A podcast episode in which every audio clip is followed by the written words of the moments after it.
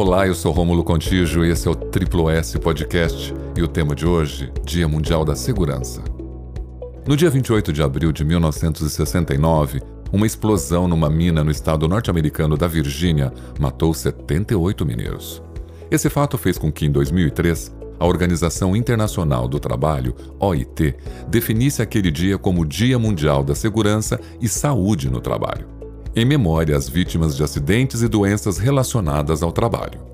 Mas essa data só será importante mesmo se você que está me ouvindo entender que segurança começa com você, se cuidando, cuidando do outro e permitindo ser cuidado.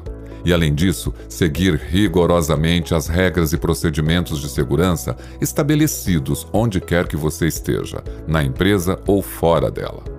Não podemos permitir que acidentes ocorram, não podemos vir trabalhar sem saber se iremos voltar para as nossas famílias. Um ambiente de trabalho seguro gera confiança, promove a saúde entre as pessoas, diminui o estresse mental, pois trabalhar numa empresa que trata a segurança como um valor nos tranquiliza. Saímos de casa sabendo que trabalhamos num local que se preocupa com a vida do colaborador, que preza pela nossa saúde e segurança. Isso cria automaticamente a disposição para o comportamento seguro dentro da empresa.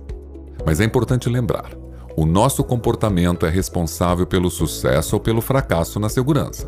Praticar o cuidado ativo diariamente, respeitar o outro como você gosta de ser respeitado, são fatores fundamentais a serem praticados. O comportamento inseguro ainda é o maior vilão quando falamos de acidentes no trabalho. Mas tudo isso você já sabe, não é mesmo? O que queremos saber é se você pratica o comportamento seguro todos os dias.